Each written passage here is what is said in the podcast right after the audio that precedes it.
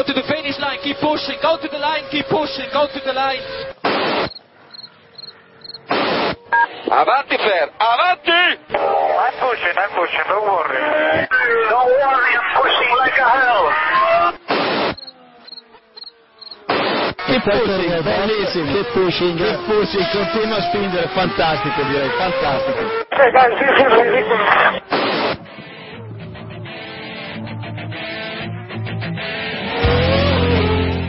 Comienza Keep Pushing, tu podcast de Fórmula 1.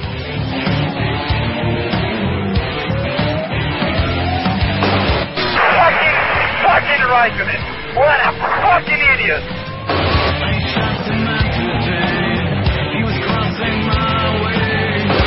Do you know how this is? This is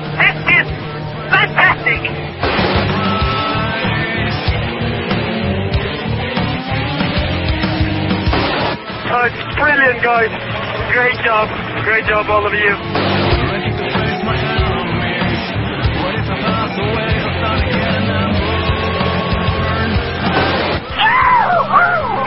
We did it! We did it!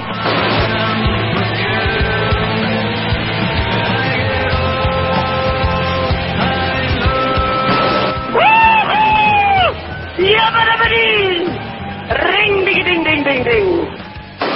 Hola a todos y bienvenidos a la nueva temporada de Keep Pushing Podcast. Eh, llegamos en 2012, eh, después de dos mesecitos de vacaciones, y traemos un montón de novedades para esta temporada. Ya os las iremos desvelando poco a poco, pero bueno, algunas ya las habéis podido ver. Tenemos un nuevo logo que ha levantado polémica, luego, luego lo comentaremos. Tenemos nueva web, hemos modificado un poquito la, la entradilla y bueno, eh, vamos a intentar seguir trayendo invitados de, de primer nivel. Pero bueno, no me, no me enrollo más y voy a presentar ya a los verdaderos protagonistas de este podcast, que está por ahí Iván Guillán. Hola Iván, Hola, buenas noches. ¿qué, tal, ¿qué tal la pretemporada? Pues ahí estamos deseando que, que llegue ya y, y con ganas de ver los cochecitos, como siempre. Bueno, desde el otro lado tenemos a Héctor Gómez. Hola Héctor, ¿qué tal estás? Hola, buenas a todos. Pues aquí ya con ganas de que llegue el circo, ¿no? El de la Fórmula 1, que también somos un poco payases de nosotros, pero, pero Todo los bien. otros, ahí hay más. Todo bien, Navidades, todo bien, ¿no? Perfecto. Bueno, y eh, también tenemos a David Sánchez de Castro. Hola David, ¿qué tal? ¿Qué tal? Buenas noches a todos. Eh, bueno, buenos días, depende de cuando nos estéis oyendo. Eh, bueno, un invierno corto y con ganas de ver otra vez a estos chavales volver a montarse en los coches. ha sobrevivido ese vuelo acrobático sin problemas, ¿no? Totalmente, nada, sin problema. Bueno, y por no quedarnos un poquito cojos, esta temporada hemos metido a un nuevo colaborador para sustituir a, a nuestro anterior director, ya sabéis, el Samo de Dimisión y todo eso. Y bueno, que se llama Samuel y aquí está con nosotros. Hola Samuel, ¿qué tal? Yo no sé si estáis de acuerdo, pero este director nuevo es un poco flojete, ¿eh? ¿No? Yo creo que sí. No. Pero bueno, ha hay mejor ambiente, ¿eh? Hay mejor ambiente. Sí, se trabaja mejor, ¿no? Se trabaja mejor, ¿no? Sí, yo sí, yo creo que sí. Yo creo que sí. Aunque no sé, si quieres presentar tú hoy tampoco... Buah, no sé, yo sí nada, si quitarte... No sé, ¿te lo habías preparado? No, no demasiado, no me importa. O sea, Ya, si pues quieres, entonces- te dejo ya El nuevo, la- el nuevo presenta, ¿no? Quedamos. Oh, sí, claro. bueno, venga. suyo. Pues Además es que si no, lo de cambiar Samu Dimisión, pues es mejor que, que el nombre sea el mismo, porque ya... sí, por la costumbre. ¿no? La Bueno, pues se- Así que seguimos bueno. aquí, ¿eh? No, no han conseguido echarme pese a los rumores esos que surgían por, por la red. Bueno, pues eh, os recordamos temporada nueva, logo nuevo, entrada nueva, pero seguimos los mismos y seguimos con el apoyo de Motor Pasión Con dos S. Dos S. y sigue siendo con dos S. Motorpasión.com. Recordad que ahí podéis comprar eh, todo el merchandising que habrá de la nueva temporada, de Fórmula 1, World Rally, eh, World- ¿qué es World Rally? World Rally Cars, WRC, también está en la web. y nada, ahí tenéis toda la Fórmula 1 y, y el merchandising de distintas competiciones de- del motor. Bueno, y, y no podemos dejar de presentar a, a este nuevo director, a Jacobo Vidal de Fuera al Día. Buenas noches, Jacobo, ¿cómo ha ido este invierno? Hola, buenas noches, todo bien, pero de nuevo director nada, ¿eh? Yo los marrones eh, Que se los me coma intento otro, librar de ellos, eso, que se los como otros. No quiero empezar a ver por ahí hashtag Jacobo Dimisión y esas cosas, no, no, no. Hay uno por ahí que dice Jacobo al paredón, pero bueno. Ese, Sí, pero ese es distinto. Es Ese- otro ese mola más. concepto. Es otro concepto. Te puede, te puede la presión, ¿no? sí, sí. Está claro. Bueno. Oye, que por cierto, eh, ¿el nuevo logo qué? ¿Queréis comentar un poquito? Pues- A ver, es, es una K y una P, para los que no se hayan enterado. o sea. y un Yo F no lo por veo. Yo no, lo- y- yo no mira, veo nada. David. Veo el F1 si me alejo, pero es- y te David. lo digo verdad, tengo un Es problema una- pero serio. ¿cómo te alejas? O sea, tú alejas en todo lo Se va hacia una K montando y- una P. Tú céntrate, o sea, Que sí, que sí. Si, si la idea me la, si la idea me la hago, pero que no, que no. Que Pero yo una cosa- una hoz y un martillo y ya está. Yo soy como, de los como cañones avatar, que veo una- como avatar queda mejor que, que la imagen en grande, ¿eh? Eso hay que decirlo. sí, sí, sí, sí. sí. Ya estamos rajando. Bueno, Pero bueno, no pero pasa nada. la cuestión era acercarse un poquito más a los canteros con este logo. que Hemos sido radicales, hemos sido radicales, ya veremos cómo nos sale la jugada. sí, Sí, sí, sí, sí. el Y diseño es luego se puede evolucionar el logo, ¿sabes? Pero el diseño está hecho a lo ¿eh? Con lápiz y papel, ¿eh? Eso, eso hay que decirlo. Y si no, no, gusta, pues vamos. mandamos a Jacobo a contar tuercas y ya está. O sea, que esto puede pues, la No hay, solución es esta. no hay problema tampoco. Venga, vamos a dejarnos de nuestros temas y vamos a pasar a hablar de Fórmula 1 con Valentí Fradera, eh, director de la edición española de la revista F1 Racing. Buenas noches, Valentí, y muchas gracias por aceptar la llamada de Keep Pushing. Hola, buenas noches. Gracias a vosotros por invitarme. Un placer. Eh, vamos a empezar hablando del mercado, ya que es nuestro primer capítulo de la temporada 2012, y no podemos empezar sin otra noticia que no sea, eh, bueno, el cambio de pilotos en Toro Rosso, que se cargaron a Gersuari y a Buemi, ficharon a, a Bernier y a, Richardo, que se lo llevaron de HRT, y quería preguntarle a, a Valentí qué le, qué le pareció el, el movimiento de Toro Rosso, si lo esperaba o realmente fue una sorpresa. No, que esperarlo no lo esperaba ni yo ni, ni nadie. Pero luego, claro, a posteriori es muy fácil, ¿no? Evaluar las cosas y, y encontrarle sentido. Y realmente, mirad, en, el, en, el, en uno de los últimos números de F1 Racing había un artículo sobre Jean-Eric Bern antes de que se confirmara que entraba en Toro Rosso y le preguntaban algo así como que si el sistema este Red Bull no era muy severo, muy estricto y él contestaba que sí, que sí que lo era, pero ¿qué queréis? Tienen el mejor equipo del mundo y al piloto campeón del mundo, pues es lo que buscan. Y realmente este iba a ser el cuarto año de, de Buemi, de Jaime. Y oye, ellos tienen todos los datos, todas las telemetrías, todas las tandas, saben exactamente lo que han hecho y lo que el coche daba de sí. Si han tomado esta decisión, por muy mal que no sepa, está respaldada por, por, por datos, tú. Y bueno, y tienen dos detrás eh, pidiendo, pidiendo tanda. Y oye, si estos fallan también, pues subirán a Carlos Sainz y a Daniel Kivat o al que toque. Esto, esto va así. Hasta que salga otro Vettel y si, to- si dentro de toda la historia del programa Red Bull el único tío al que encontraron fue Sebastián Vettel, oye, es un éxito igualmente. ¿A ti qué te pareció, Héctor, la decisión? ¿Justa? No, sí, estoy, estoy muy de acuerdo con Valentín. Lo único realmente que se puede reprochar a todo Rosso es lo tarde ¿no? que, que han tomado esa decisión. Pero claro, están en su derecho. eh, fueron los pilotos, eh, les dieron la oportunidad y pero eso no quita que sean juego una mala pasada, porque al echarlos tan tarde ahora ya es imposible encontrar equipo. Esa Bueno, pero si que- vas a mirar lo tarde, quizá fue debido a que se lo estaban mirando bien. Retrasaron la decisión todo lo posible para darles todas las oportunidades posibles, digamos, ¿no? Claro, sí, al final ha sido muy tarde. De hecho, Buemi parece que se va a recolocar con el suena con el Toyota híbrido este. Jaime de momento nada. Sí, de momento Jaime suena como opción de Mercedes, como piloto No sé. reserva. Lo Pasa que hoy en día es- este puesto del piloto reserva, te ponen los cascos, te sientan en el muro y no sé yo, pero bueno, sí, sí, ojalá, ojalá le saliera esta opción. Desde luego a Jaime ahora lo que le toca es como hizo Román Grosjean, que también salió de la Fórmula 1 en el 2009 un poco por la puerta de atrás. Hmm. Dar un paso atrás, pasarse un año o dos picando piedra y ver y volverse a ganar un puesto en la, en la categoría reina, que es lo que ha hecho Román, ¿no? A Sí. ver, Quizá Jaime tenía esa opción de, de dar un paso atrás con HRT y no, no ha querido darla. ¿No? Quizás. Bueno, no, no sé hasta qué punto tenía una oferta en firme para ir a HRT. Hasta donde yo, Yo- sé, HRT está buscando a alguien con pasta, ¿no? Sí. David creo que tiene una buena información ahí, ¿no, David?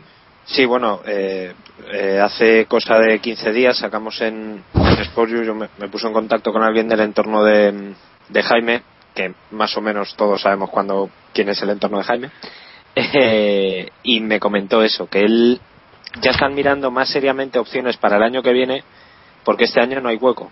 Aunque evidentemente todavía tienen en, están tanteando la posibilidad de ser probador en algún sitio, no hay opciones serias o opciones que atraigan a Jaime demasiado para eh, para pilotar o para por lo menos para mantenerse digamos dentro del, del pado porque es que no hay es lo que decía Valentí la opción de la opción de ser probador es que ahora mismo más allá de a lo mejor colocarse de comentarista sabe Dios en qué televisión que todavía no lo sabemos eh, no no le va a aportar mucho más no a mí por lo que me comentaron ya tenían estaban mirando más seriamente lo de mirar hacia 2013 que, que pilotar ahora. Y además sí me dijeron que, que él había rechazado ofertas de equipos de abajo. Lo que pasa es que claro a lo mejor él había rechazado ofertas de equipos de abajo porque le pedían dinero. Eso es lo que yo ya no lo que yo ya no sé. Por tanto lo que dice Valentí de que en HRT necesitan a un, a un piloto de pago porque es que no, Pedro no llevaba nada, no lleva ningún patrocinador de la mano y, y necesitan ingresos. Y Y, eso lo va a dar a su segundo piloto. ¿A vosotros os gustaría que Jaime fichara por HRT? No Pues, sé, hombre. yo- es un, un- un volante un poco envenenado, ¿eh? Pedro, a Pedro le gustaría, es la pregunta, yo creo. Claro. Sí, porque al final el que va a ser medio más, entre comillas, jefe del equipo eh, a efectos prácticos va a ser eh, va a ser Pedro, ¿no? O, Hmm. Vamos, va a ser jefe de equipo de aquí a tres años o de aquí a cuatro años o de aquí a dos, no sé. Pero ahora mismo en pista el que va a llevar, digamos, la, la presión deportiva va a ser Pedro.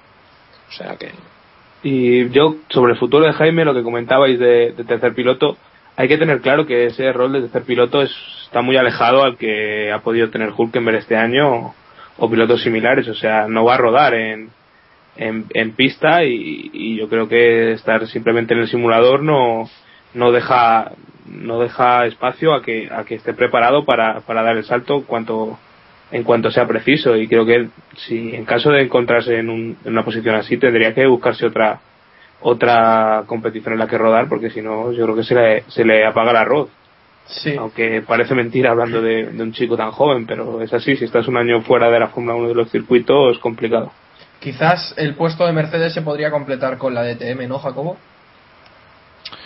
Bueno, sí, pero es que yo ahí ya lo veo más complicado. ¿eh? Que Jaime vaya al DTM, no sé, no, no lo veo. Yo, yo quería decir que, que en el momento que se anunció que la alineación de Toro Rosso para 2012, a mí- yo quedé impresionado, ¿no? No por Buemi, que lo veía un poquito fuera, pero, pero sí por Jaime.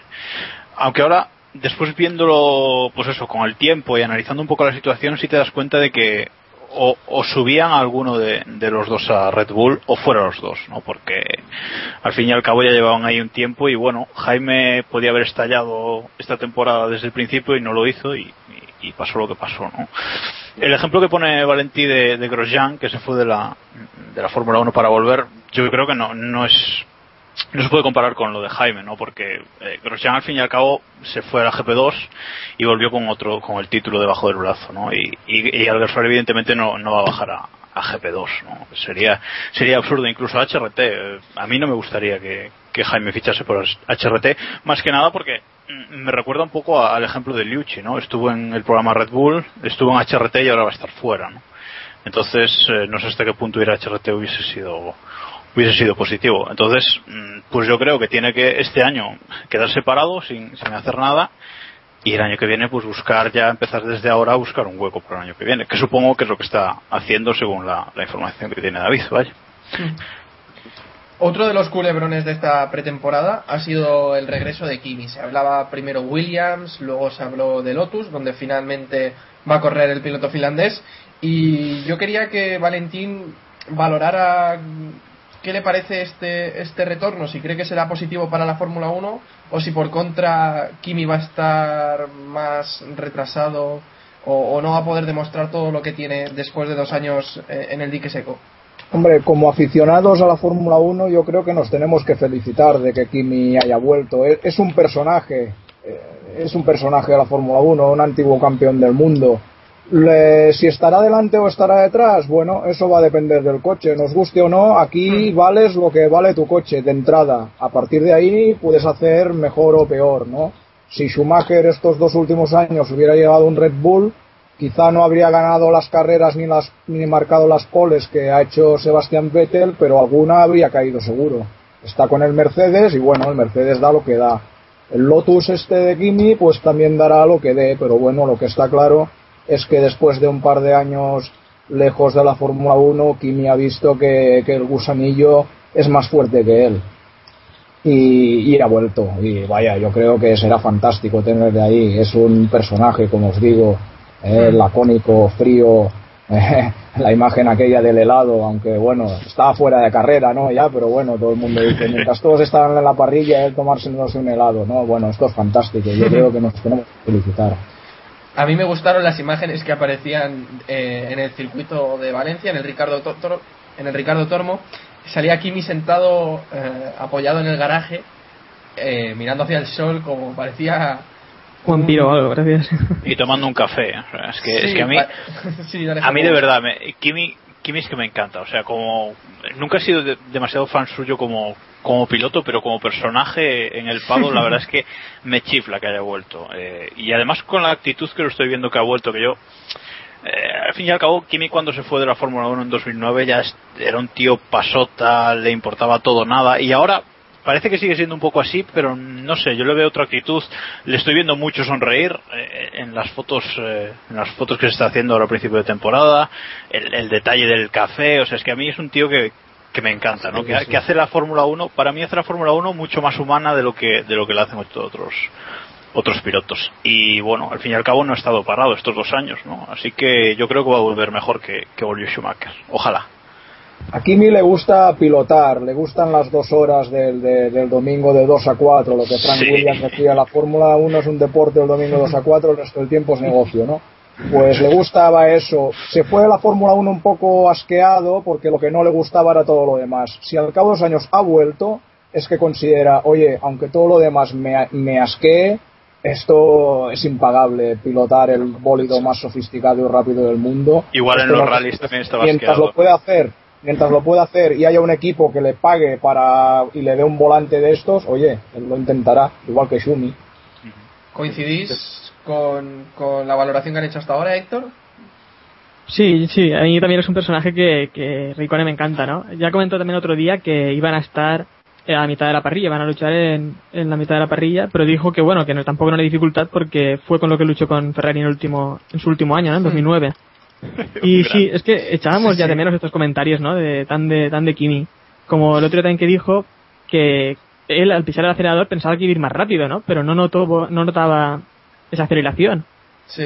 Y realmente es que estos años fuera de la competición pueden ser muy duros. No sé yo cómo será su vuelta, pero sobre todo porque también tiene que luchar con, con Grosjean, que el año pasado sí que estuvo como tercer piloto, eh, participó me parece ahora en, en dos grandes premios como tercer piloto, y más o menos se ha mantenido más en activo en esto de los monoplazas.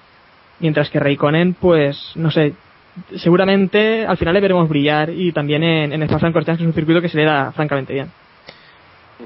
Nos va a dar Hay mucho una juego, cosa- ¿no, David? Hay, hay una cosa que está clara, que vamos a tener seis campeones del mundo el año que viene en parrilla, es que eso mola muchísimo. Toma. O sea, es que esto, es que esto es, es, vamos, Bernie Eccleston tiene que estar flipando casi, bueno, más de lo que suele estar, porque va, va a conseguir una, un acontecimiento histórico. Seis campeones, además, cada uno de su padre y de su madre, porque cada uno tiene, no, no son nada parecidos. Eh, quizás Schumacher representa eh, lo que lo último que queda de los años 90, ¿no? De aquella Fórmula 1 que ahora vemos un poquito con nostalgia y, tal. Tenemos a Vettel, que es el último campeón, tal, y entre medias, pues los Alonso, Hamilton, Button y, Kimi. El regreso de Kimi, pues como decíais, es un personaje necesario en la Fórmula 1. No creo que, lamentablemente, no creo que, que nos dé carreras como para hablar de él, de podios y tal, y de victorias me extrañaría, pero, pero desde luego es una grandísima noticia. Yo estoy muy en la línea de lo que decíais antes, de lo que decía Valentí, que, que es un, es un, quizá es uno de los pilotos que, que menos sabe del circo y más sabe de carreras. No sé de quién es la frase, creo que alguien dijo una frase muy similar, que era esto, que Kimi se ponía el casco y era uno de los mejores pilotos que había en la parrilla hace unos años, pero era quitárselo y se volvía alguien soso, alguien insustancial, alguien que no, que no aportaba nada, o ese, eso que se pide ahora en la Fórmula 1 y que es lo que se ha dado a llamar como el Gran Circo. ¿no? Mira, mira, David, yo un tío al que le ponen de mote Iceman y luego va y se lo pone en el casco y lo lleva como su lema y se lo tatúa, es que a mí ya me, me gana. Claro, al final le ha creado un personaje, sí, sí, sí, sí, al final se ha, o sea, su, su personaje se lo ha llegado a creer y lo ha utilizado y oye, genial por él, ¿eh? lo, lo ha llevado muy bien, sí, sí. Pero David, una cosa, sobre lo que decías de que no va a luchar por podios, recuerda que Petrov y Fielfield el año pasado consiguieron podios, consiguieron un podio cada uno en las primeras carreras. Sí, pero en las primeras carreras. Y a ver, es que también estamos en Pero la pretemporada, no hemos visto, no hemos visto los coches, no, no sabemos nada. Eh, entiéndeme, es todavía muy pronto. Yo creo que los favoritos van a seguir siendo los del año pasado. Vamos a ver si Lotus se mete ahí entre medias como un poco el outsider, pero un poquito raro. Sí, pero luego veremos si consiguen seguir con mejorando y no les pasa los que lo que les pasó esta temporada, que a la hora de desarrollar el monoplaza se fueron para atrás. No sé, Lo que está claro es que el hecho de que Lotus haya fichado a Kimi es toda una declaración de intenciones. Esta gente de Jenny, el Gerard López y tal va- van en serio, porque si no, no se meten en este fregado. Y cuando Y además Grosjean. ya, había- ya habían tenido un pequeño pollo con Kimi, entre Kimi y Bouye hubo un malentendido el año pasado y tal. Y aún así han acabado pillándolo esos que quieren estar arriba, quieren volver a estar arriba quieren que el Enston 20 este de, de este año esté tocando allí a, los de delante. ¿eh? Ya veremos. Yo de, de cara al futuro, este, este año que viene, quizá no. Además, la que parece ser que iba a ser su arma secreta, se la han prohibido, ¿no? Sí. El famoso corrector este de, de- de altura que se va a quedar inédito. Bueno, pero también han dicho creo ellos- que de cara al futuro es una, es una declaración de intenciones por parte de Renault que ellos quieren volver a ser campeones del mundo. Sí, ha- Hablaremos luego más de esto, pero también han dicho que no iban a utilizar el control de altura al final, porque no sacaban ventaja. Entonces, Bueno, pues entonces lo han desarrollado para nada. Pero bueno. Y otro de los fichajes más polémicos o de los que más se ha hablado esta temporada es el fichaje de, de Bruno Sena por el equipo Williams. Y empiezo preguntándole a Iván, que sé que no está muy contento con este, con este acuerdo, ¿no? No, eh, realmente no es no es el acuerdo en sí, sino toda la situación en general que, que engloba Williams, que creo que está pasando por sus su decadencia cada vez es, es mayor. Eh, creo que no es un problema de Bruno Sena, creo que Bruno Sena hace bien en, en ir ahí con sus, con sus patrocinadores y demás, asegurarse lo que se supone que va a ser un buen coche para el año que viene. Pero me da la sensación de que con una pareja como Sena y, y Maldonado no, no hay espacio para un desarrollo de un coche que, que no olvidemos que va a tener un motor nuevo con Renault, que hay un cambio, queramos ver si es significativo o no, no sabemos exactamente hasta qué punto, pero hay un cambio importante y que, y que hay mucho que, desarrollar, sobre todo de cara en las primeras carreras. Sabemos que la pretemporada es clave para, para el rumbo que coge un coche y creo que es una pareja bastante cortita de, de feedback técnico para, para afrontar un año, pero bueno. Hombre, está claro que entre Bruno Sena o Barrichello eh, va a tener mucho más eh, feedback y mucho más eh, conocimiento del monoplaza Barrichello, ¿no, David? Es que precisamente, precisamente eso es lo que quería comentar. Eh, Barrichello dijo el otro día cuando estuvo probando en Sebring eh, el coche de Tony Cannon, que parece que se va a dar, se va a ir a, a Estados Unidos a correr, que me parece muy bien. Eh, comentó eso, que dijo que él no podía juzgar y no le parecía mal hasta cierto punto la, la llegada de, de Bruno Senna en su lugar, pero claro, él ponía en duda que qué podía aportar técnicamente a la hora de desarrollar el coche pues un piloto que no ha completado una temporada completa no ha completado una temporada entera de, de Fórmula 1 y, y Pastor Maldonado ¿no?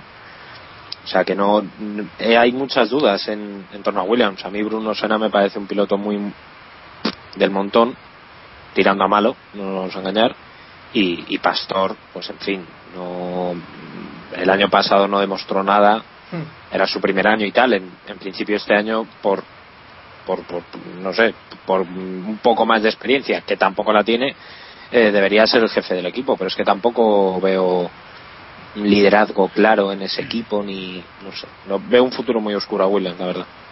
La Yo verdad quería- es que... Sí, sí, dale, Yo quería- no, es que yo quería preguntarle a, a Valentí de ese tema que Mm. estamos hablando de- del feedback de los pilotos, si cree que en realidad es, es eso tan importante, ¿no? De, que hay pilotos que saben desarrollar mejor un monoplaza que otros, o, o no es todo un poco mito y, y es en realidad el equipo el que más el que más cambia el coche. No sé qué opina, qué opina Valentí. Hombre, hoy, hoy en día con tanta telemetría, tantos ingenieros y tal, lo que está claro es que al menos el piloto tiene que, que saber navegar entre todo esto, no te puedes perder. Eh, de hecho, si hemos de hacer caso de, los, de la justificación o las explicaciones que ha dado Williams, a Bruno Senna lo han escogido después de un profundo proceso de evaluación que ha constado de simulador, de feedback, de coach, etcétera, ¿no? no olvidemos también que, que- fue subcampeón de la GP2 mm, en 2008, o sea, tampoco tampoco es un tío que haya llegado aquí sin palmarés. Sebastián Buemi, sin ir más lejos, e- ese año que, que- que Bruno Senna fue subcampeón, él quedó sexto o por ahí en la GP2, ¿no? Y al año siguiente estaba en Fórmula 1. Al año siguiente Bruno Senna fue a correr con prototipos. Hizo la temporada allí en prototipos y ahí dicen, parece ser que ahí pulió bastante sus dotes como, como desarrollador, ¿no? Su, su feedback. Eh, algo de mito en todo esto quizá hay, pero yo creo que sí que es una habilidad que el piloto moderno ha de tener, sobre todo el moderno, porque todo lo que diga tiene que coincidir con lo que dicen los papeles y los gráficos, ¿no? Y sí, tiene poca experiencia, desde luego, pero bueno, eh, ya irá ganando más. Eh, está claro que hoy en día el piloto es un paquete comercial. de- por una parte tiene que saber conducir, que sabe, y por otra, si además aporta sponsors, como también parece ser que aporta, pues mejor. Sí, yo creo que el- la duda sobre Sena está en, al tener tan poca experiencia y, y haber tenido tan tan poca tan poco rodaje en monoplazas, si, si ese ese lastre de experiencia eh, va a ser insalvable durante su carrera en Fórmula 1 o, o es un diamante por pulir, así por así decirlo, o sea, o va a ser mucho mejor que, que el Sena que hemos visto en Lotus o en o en Hispania anteriormente. No sé si lo que ve, cómo lo ve Héctor o, Jacobo, quien, quien, que, cuál de las dos, de las dos partes la, os, tiráis, o sea, por cuál creéis que va a ir la carrera de Bruno Sena. Bueno, pues es que es lo que comentabas. Eh, en HRT, bueno, en Hispania, en realidad vimos un Bruno Senna pues muy bajo del nivel que, que esperamos de, un piloto, ¿no? De cualquier piloto, básicamente. Porque también Chandok, que tampoco es un piloto muy allá, le fue superando durante toda la temporada. Pero el año pasado entró eh, ya avanzada la temporada, cogió un monoplaza y más o menos se hizo unas carreras aceptables, bastante aceptables. Entonces veremos, veremos qué es lo que ocurre este año. Lo que también quería comentar es que ahora parece que todos queremos que vuelva Barrichello. Cuando la temporada pasada no había carrera en la que no dijéramos que, que Barrichello se fuera fuera. Al contrario, yo no quiero que vuelva a la Fórmula 1, yo quiero que corra en la IndyCar. Allí creo que va a dar guerra, va a dar juego y serán carreras bonitas de ver. Y el tío parece entusiasmado. Sí, le, va a dar, le va a dar juego a una competición que, que iba decayendo un poco y que eh, en Brasil, vamos, ya sabemos, Barrichello tiene un millón de seguidores en Twitter y demás, o sea, es un piloto muy muy reconocido y que da un, da un golpe a la competición. Y casa en Miami, un tío, vaya, yo creo que está, está cantado que, que- que su futuro inmediato pasa por, por la IndyCar y por Estados Unidos.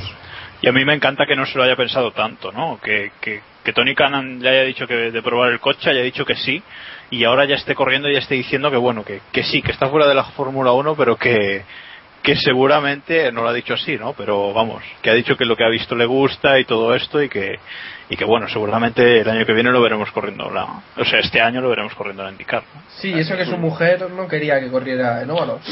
Sí, bueno, bueno. es que no hará los óvalos, ¿eh? Los óvalos no los hará, pero bueno. Ah, pero hay tre- ¿cuántos hay óvalos tres. hay en la hay- IndyCar hoy hay en día? ¿Hay tres, tres o tres, cuatro? Ah, tres, tres, creo. Los óvalos no los hará. Ah, vale, vale. Lo comentó él mismo, sí, que, que podían hacer los, los óvalos. Hay, hay una cosa que está clara y es que ahora mismo, vamos, no sé si lo habéis visto, el propio Barrichello ha colgado en Twitter hace escasas tres horas un vídeo, un onboard de la prueba del otro día, muy bien, y yo creo que él mismo ha aceptado que su tiempo que su tiempo ha pasado en la Fórmula 1 no no ha habido una no ha sido una salida polémica ha sido una cosa que estaba muy cantada. Ya desde hace algún tiempo un par de temporadas se venía el run run no el propio eh, Briatore le llamó jubilado hace hace tres años. O sea eh, la serie de Barrichello estaba muy próxima y y bueno eh, parece que que ha tomado una decisión bastante acertada en mi opinión y, y lo que dice Valentí eh, ojalá le dé un impulso a la, a la indicar que, que yo creo que es muy necesario sí, sí.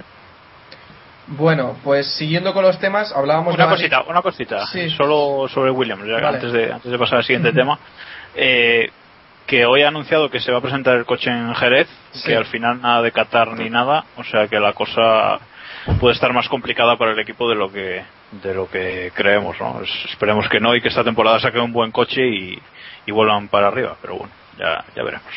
Pues hablábamos de Barrichello y al igual que Sutil o Liucci, que si lo pensáis son a los que más palos hemos dado en esta temporada junto con Alguersuari, están todos fuera de la Fórmula 1 esta en 2012. Massa no. Eh, bueno, Massa no, pero ya veremos qué pasa el año que viene. Y no sé si pensáis que Trulli va a continuar, eh, sería un importante relevo generacional, se podría decir, porque bueno, Barrichello, Sutil y Liucci eran uno de los pilotos ya más veteranos, a excepción del alemán, que es más joven, pero eh, ¿pensáis que Trulli se quedará sin asiento eh, en beneficio de Petrov, que parece que está pujando por el asiento en Caterham? Valentín.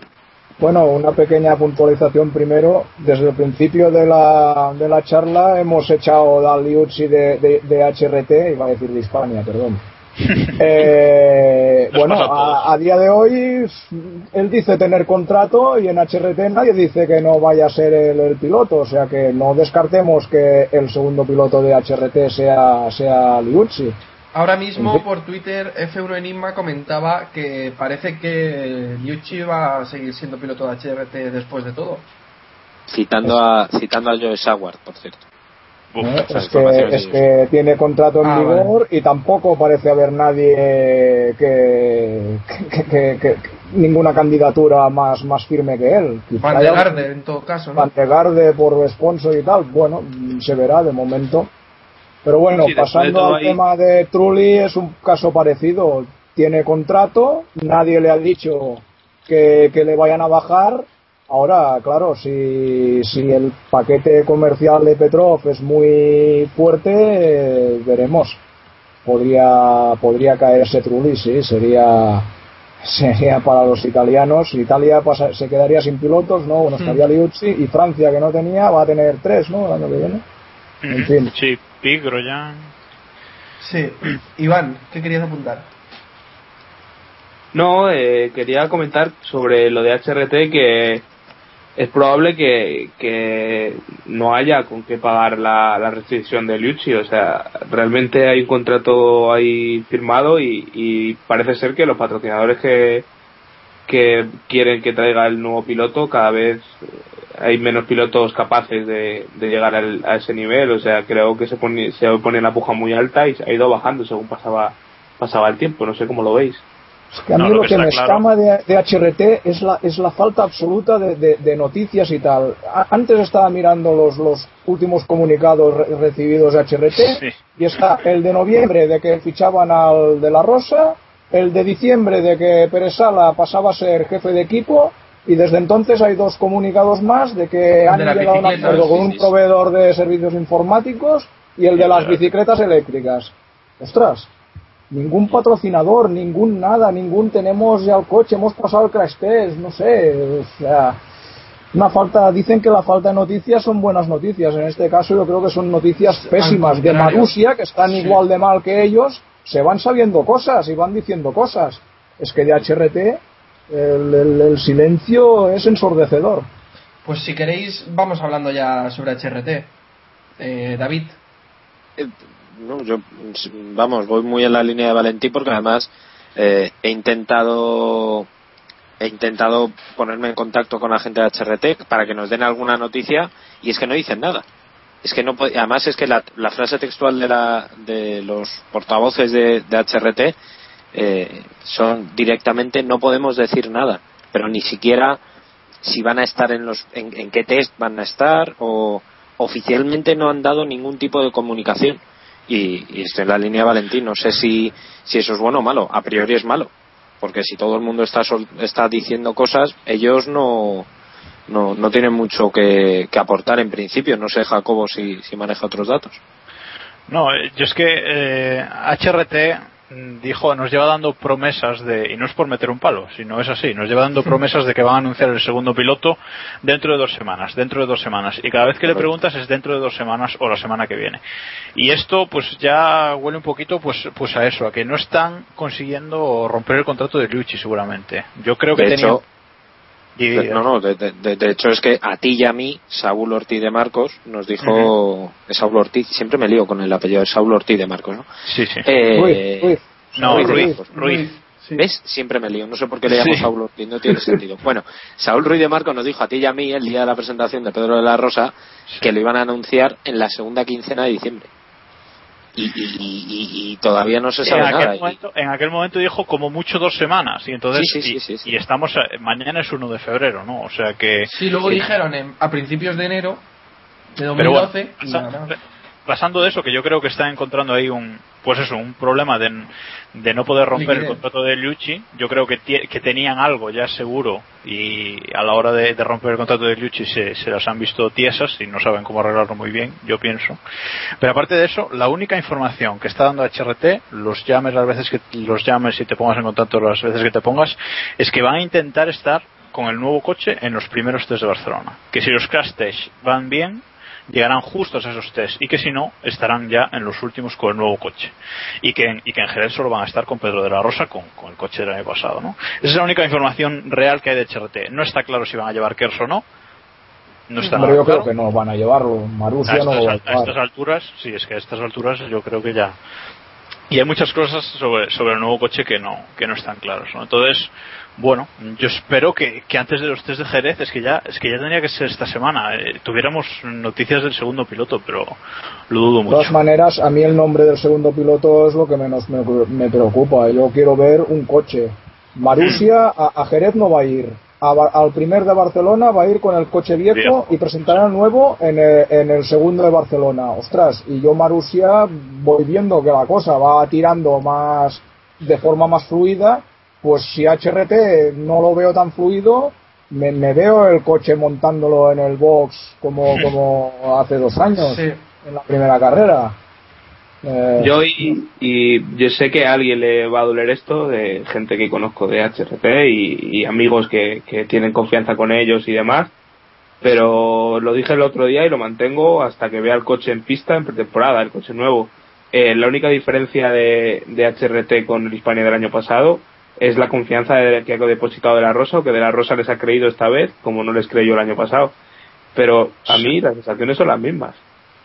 Sí, sí, sí. O sea, sois bastante pesimistas por lo que veo. A ver, es que yo, es que a mí me han de- defraudado un poco, porque en la presentación de Pedro de la Rosa, no es que lo pintaran todo de color de rosas y que nos creyéramos todo, pero eh, yo veía el equipo con otra actitud, ¿no? Eh, y bueno, después eh, sacaron lo de Ruiz, de- lo de, bueno, el que echaron a Colin Cos y el nuevo director, ¿no? El nuevo jefe de equipo, pero es que desde ahí han ido perdiendo mucho crédito para, para mí, sobre todo en, la- en las comunicaciones eh, poco contundentes, ¿no? Tanto, tanto comunicados oficiales como, como respuestas ante la prensa. Entonces, yo también estoy un poquito como Iván ahí a, a la expectativa, a ver, no quiero ni criticar demasiado ni, ni tampoco no darle palos, ¿no?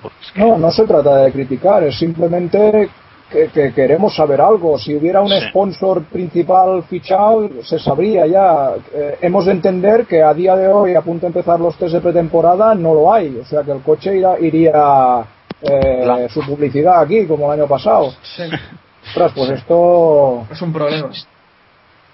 problema gordo. Hay una. Además, hay la una- marcha de Colin Coles entiendo que implica también la marcha de todo el equipo de mecánicos alemanes que llevaba él, Scholes y toda su estructura.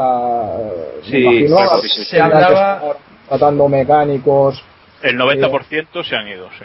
sí, Sí, sí. y se hablaba de que con la marcha a España de, bueno, todavía queda la oficina técnica en Múnich, pero con la marcha a España de, de todo el equipo, la gran mayoría de, de mecánicos y gente del departamento técnico se, se marchaba. Así que a reestructurar el equipo interno y eso pues no es bueno de cara a, a- a la temporada porque están centrados en otras cosas más que no en, en el monoplaza. ¿No, Héctor? ¿no? Y que esto es que es como volver a empezar, ¿no? Ya dijeron ellos, eh, la marcha de Coles pues deja al equipo casi a cero, como al principio. Entonces veremos cómo va, cómo va saliendo la cosa. No sé qué opina David. No, yo quería recordar básicamente lo que, lo que comentabais, que parece que las promesas, a ver, hay una cosa que está clara. A Pedro de la Rosa le prometieron unas cosas que él mismo comentó que se han ido cumpliendo. Pero también hay una frase que dijo Luis Pérez Sala en la presentación de Pedro, en las que él decía que había que dar dos pasos atrás para luego dar un gran salto. Pero es que quizá esos dos pasos atrás los están dando ahora mismo. Es decir, quizá yo por lo que, por la sensación que me está dando, que estamos otra vez a principios de la temporada 2010. Eh, que parece que es el, otra vez el primer año. eh, ¿Entiendes? No, no, no es exactamente lo que lo que se esperaba o por lo menos lo que queríamos que pasara el año pasado, ¿no? Eh, hay una cosa que está bastante en el aire, que es la españolización que, que prometieron del equipo HRT. No solamente implica la salida de Colin Coles, que por cierto, hoy creo que se ha confirmado que se va a dedicar a, a Caterham, perdón, a Lotus en el Mundial de Resistencia, va a ser una- un poco la cabeza Sí. visible. El M2. Eh, sino que además es que van a traer la sede a, a España. Aparte, de que se habló que iban a tener una sede en Valencia, parece que esa sede no ha, no ha cuajado. Y lo de la caja mágica, que salió publicada en varios medios, eh, me consta que está muy, muy avanzada. Tienen ya conversaciones con el Ayuntamiento de Madrid, con la, federa- eh, con la Federación Madrileña de Tenis, que es la dueña de esas instalaciones, y vamos a ver en qué, en qué acaba, en qué acaba todo eso. Pero en principio la oficina central de HRT en un principio debería estar en Madrid. Y, y la pregunta es, eh, ¿qué parte quedaría de, de la caja mágica o no tiene o ni idea? Ya a ese punto no llegas. Eso ya, yo por lo que sé, vamos, os digo, mis fuentes es más oficiales, o sea, vienen de- del ayuntamiento. Hmm. Me han dicho que el, el equipo se ha puesto en contacto con ellos y las negociaciones están muy avanzadas porque esas instalaciones estaban muy vacías.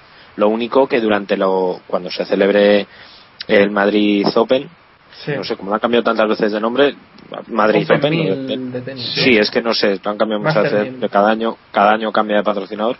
Eh, durante esa época, pues posiblemente les quiten un poco de hueco. Pero va a ser unas oficinas, va a ser una especie, la, el sueño de, de los dueños de, de HRT es crear una especie de walking. Pero eso es muy complicado y evidentemente no se Yo da. digo, yo digo una co- yo digo una cosa que ha salido hoy que, que el ayuntamiento de Madrid quiere convertir bueno el ayuntamiento y la, y la federación esa de tenis que quieren convertir la caja mágica en un club de pádel o sea que o sea que no sé Bueno, un poco surrealista. HRT está con Barcleon ahora para el merchandising. A lo mejor por ahí. Pues mira. Bueno, Oye, eh, yo, yo un dato, un dato de, sobre lo de Trulli de antes, que es que ya nos enrollamos tanto con HRT que, que lo he dejado Sí. pasar. Eh, sé de buena mano y de buena información que lo de Petrov con Caterham está cerca, o sea que Trulli no tiene el, asiento asegurado ni mucho menos. Y recordad que no ha habido ni una sola foto de Trulli con el equipo desde el año pasado. O sea que, y lo de Petrov está avanzado, veremos si se concreta esta semana, que debería salir ya, mañana, eh, o no. Pero, pero Trulli no tiene el asiento asegurado, ni mucho menos, nada más. Vale, y la última ya sobre el mercado, y es que se habla de que Kubica va a estar en la presentación de Ferrari, rumores, y de que podría ser, sí, de que podría ser el piloto suplente reserva de Ferrari esta temporada y, y piloto titular el año que viene. A mí me parece una barbaridad, pero no sé qué opina Iván. Pues a mí también, para resumirlo rápido.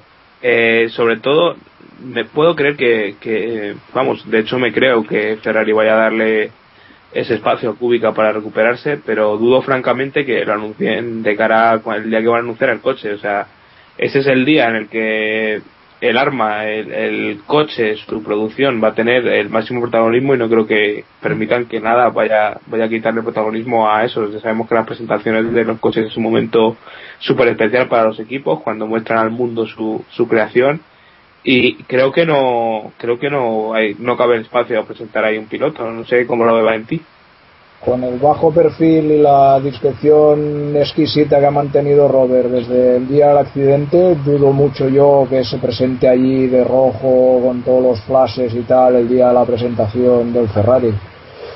A ver, lo único que han dicho es que Ferrari parece ser que se muestra dispuesto a darle horas de simulador, no necesariamente el de Ferrari, quizá el de Dallara que es igual, y que bueno, que ya es bastante eso, porque el tiempo de simulador es dinero también, o sea, es una inversión por parte de Ferrari si realmente lo hacen. Pero de aquí a verle el viernes allí en Maranello, vaya, el primer sorprendido sería yo. Y en cuanto a un posible regreso futuro de Robert, ojalá, pero yo lo veo, lo veo complicado, ¿eh? una cosa es romperte un brazo, una pierna en un accidente, pero es que la lesión que tuvo él fue antinatura total. Yo no sé si recuperará realmente al 100% el tacto, la movilidad, la fuerza en, las extremidades, en, el brazo derecho sobre todo. Ojalá, ojalá. Héctor, ¿a ti qué te parece? Hombre, eh, se dice que, que vuelva a recuperar al 100% es imposible, ¿no? veremos a qué nivel vuelve y si es un nivel eh, suficiente alto como para estar en la Fórmula 1. También hay que decir que los rumores de, tercer piloto que comentabas eh, vienen de, Polonia, entonces no sé, no sé qué fiabilidad tiene todo esto. Y, a día de hoy, pues lo que se comentaba también, eh, sus nervios siguen regenerándose y veremos cómo, cómo marcha todo. Lleva un entrenamiento de 5 horas diarias, no sé cómo irá esta recuperación y lo que opina también Jacobo del tema. No, yo decir que yo era muy positivo con el tema de, de Kubica. Pues la pasada temporada yo pensaba que iba, pues que iba a volver este año, pues al final a lo mejor y que bueno, que, sí que iba a poder volver. Pero ahora la verdad es que ya estoy empezando a pensar que, no me voy a creer nada de lo que se diga sobre Kubica hasta que vea una foto suya y salga él hablando y contando de, de primera mano como está, ¿no? Porque he oído tantas veces eso de, bueno, ahora tiene que recuperar masa muscular, ahora los nervios no sé qué, ahora no sé qué, no sé cuánto, que no sé, yo estoy un poco ya dubitativo de todo. Y, bueno, con respecto a lo de Ferrari de que se presente el viernes con el equipo, la verdad es que llevo unas horas desconectado y es la primera noticia que tengo de este rumor y vamos, no me lo creo para nada y, que Ferrari le vaya a dar apoyos, yo sí me lo creo, aunque el equipo lo haya desmentido hoy ahí un poco a medias por, por Twitter. Ha, desmentido lo del test, ¿no? Lo del test, sí, sí, lo del test, sí, sí. A eso me refiero. no, me refiero al apoyo que le va a dar, que le va a dar el, equipo, ¿no? Pues eh, yo creo que sí, que sí que algo le, algo le apoyarán porque es un piloto que a, que a Ferrari siempre le ha gustado y, y, bueno, si vuelve, quién sabe, si, quién sabe el futuro, ¿no? Pero a día de hoy está, está complicado. Vale, dale David y cerramos con este asunto. No, rápidamente. Yo lo que me sorprende y me quizá me decepciona es cómo hemos sacado a, o cómo se ha salido o cómo no sé qué ha pasado eh, Kubica de Lotus. Eh, no sé si ha sido una patada, no sé si ha sido sencillamente que lo que ha pasado directamente le ha sacado del equipo y, y, el equipo Lotus ha decidido avanzar sin él y pasar olímpicamente de él. Pero, pero bueno, en estos días eh, en teoría se debería estar negociando la renovación de Robert Kubica como piloto de Lotus. Y en cambio lo que se está moviendo es Kubica hacia Ferrari, Kubica vamos a ver si vuelve, etcétera, etcétera. No sé, esa salida la verdad es que no, no me ha parecido bien ni por parte del equipo Lotus ni, ni por parte de su representante que también es, es un poco el que está moviendo los hilos y el que se está encargando de filtrar según qué noticias para presionar habitual movimiento de todos los representantes de todos los deportes eh, de primer nivel. Héctor. Eh, no, que es que no entiendo por qué veis tan seguro que Ferrari va a apoyar a, va a apoyar a Kubica. Ferrari tampoco es una ONG. No sé por qué iba a desperdiciar dinero y, tiempo, ¿no? Eh, en el simulador. lo hace con masa, o sea que tampoco. bueno. como posible evaluación de cara, de cara al futuro, Sí, pero es que aunque aunque pudiera volver. Ahora es un agente libre y es un piloto rápido, según Fernando, el mejor piloto de Fórmula 1, ¿no? Que hay. No les, no les van a cobrar, no les va a cobrar, no va a tener que pagarle nada, pues oye, no sí, se protege, se protege de que un rival pueda. Lo fiche, claro, sí. Pero realmente es tan bueno como para prescindir de Fernando ahí dentro, o sea, es que no sé. Pero que es, realmente es tan bueno como para prescindir, para prescindir de otros pilotos que pueden dar un nivel similar o tal vez mejor después de la lesión de Kubica. Es que hace falta saber cómo No va a volver. Kubica o si va a poder es- volver. Ese es el tiempo que van a invertir en, en conocerlo. A lo mejor dentro de seis meses dicen, bueno, pues esto no va a ningún lado y se acabó. No, que si esto es verdad, yo creo que entonces eh, Kubica sí que volverá a la Fórmula 1. Porque quiere decir que Ferrari tiene información y sabe más o menos el, el nivel, ¿no? Pero a ver, como decía Valentí, a Kubica pueden darle el simulador de, la- de Dalara y mientras ellos probar otros pilotos de futuro en el suyo propio. O sea, eh, es que ahí, ahí faltan muchos datos de que, que no sabemos sobre lo que va a hacer Ferrari o dejar de hacer con Kubica, ¿no? Igual también es lo que dice Iván. Gastan tres meses en Kubica y dicen, bueno, pues no, no vales, pues ya está, se acabó. No sé. Yo creo que la, la gran incógnita de todo esto es, es, es su recuperación, si va, si va, si va, si físicamente va a poder volver. Y eso a día de hoy creo que no lo sabe nadie, no lo sabe nadie. Bueno. De hecho rompió con Checarelli hace poco, seguro que era que, que, que algún tuvieron discrepancias respecto al tema de su recuperación y tal. Es complicado porque como os digo no es romperse un brazo, se, se suelda el hueso y ya está. Esta lesión que tuvo él es un traumatismo, un desgarramiento aquí de, bueno, yo no sé que no le he visto el brazo, ¿no? Pero vaya, es algo que la recuperación plena, plena ya hemos dicho que no, pero como para volver a la Fórmula 1 a pilotar, en fin, ya veremos. Tocará esperar. Bueno, pasamos a, a las noticias así que nos ha dejado la Fórmula 1 en las últimas semanas y hace unos días, bueno, no nos sorprendíamos porque ya lo esperábamos, pero se confirmaba que la sexta no va a emitir la Fórmula 1 en la temporada 2012 ni en 2013 y bueno, se ponen a la venta los derechos que va a comprar en principio Antena 3 si Telecinco no hace nada por impedirlo. y en final también, ¿eh? ¿Perdón? No, no, que en principio y en final los va a comprar Antena Sí, 3. ¿no? O sea, Sí, sí, sí. confirmadísimo casi. ¿Nosotros nos apuntamos a comprarlos? ¿Seguros? Yo es que no llevo. ¿Lleváis suelto? Yo no llevo. No, a ver, Lo- esto, desmentimos, ¿no? esto está claro. A ver, desde el primer momento eh, estaba claro que era una estrategia de, de Antena 3 para evitar a- una multa de competencia por, por traspasarlo a la Fórmula 1 de, de- de una cadena a otra, ¿no? Porque, porque aún la fusión entre cadenas no está no está firmada, digamos. Eh, pero Antena 3, pues eh, es lo que quería hacer, ¿no? Cambiar la Fórmula 1 de cadena, pues supuesta al, al canal de más audiencia, eh, en teoría, y, y- ya está. Y ahora pues han hecho esto. Telecinco ha querido meter un poco de caña, pero vamos, eh, es que yo pensar en Telecinco con la Eurocopa, con las motos, con Fórmula 1 y no sé qué otra competición tiene más, eh, es que ya me- harían nada más. Es que no, es que no daría nada más y a- además Nada más que deporte. que es que Telecinco tiene un problema eh, que a lo mejor no se conoce tanto, pero es que es así. Los bloques de publicidad, Telecinco los tiene, tiene el 90% de los- sus bloques de publicidad vendidos para este año entero.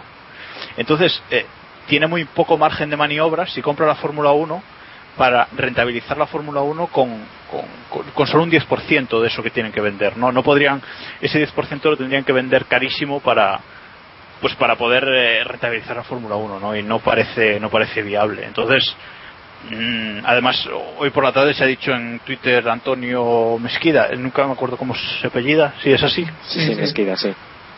que bueno no sé si ha hablado con Bernie de verdad o no pero que, que le ha dicho que eso estaba atado y, y bien atado ¿no? y que lo va a dar Antena 3 o sea que En esa yo creo línea- que ahí no hay duda En esa línea voy yo. Eh, yo me puse en contacto con, con, bueno, con una persona de, del equipo de la Fórmula 1 de la Sexta y, y me comentaron que esto es prácticamente un paripé.